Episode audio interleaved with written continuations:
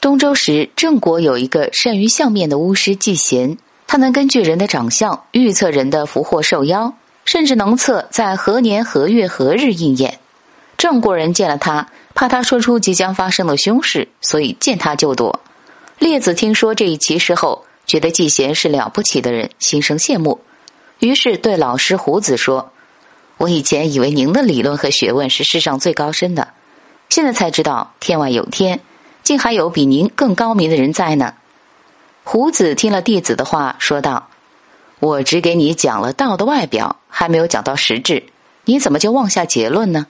如果只有雌鸟而没有雄鸟，怎么能生出卵来呢？只有浅薄的人才容易被人看透心思。你明天把季贤叫来，给我见识一下。”第二天，列子把季贤请来了，胡子一句话也不说。季贤相完面后，便出了门。列子追上问：“结果如何呀？”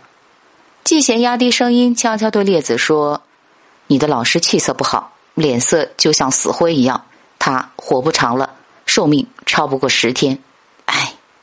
列子一听，赶忙跑进屋里，痛哭着把季贤说的话告诉了老师。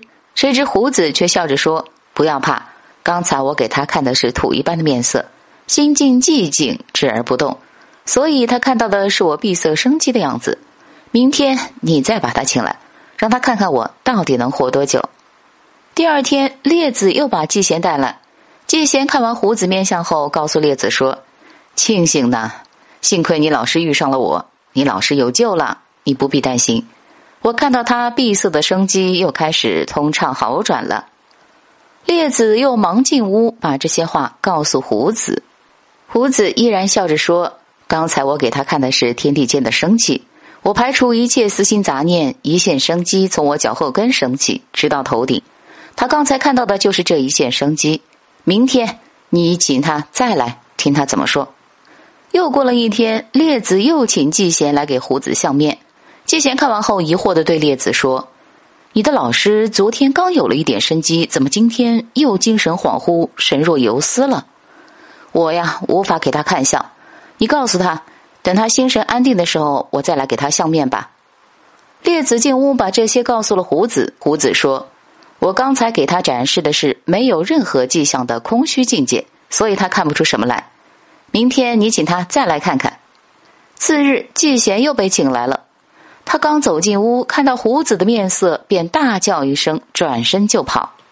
胡子也大叫：“列子，快去把他追回来！”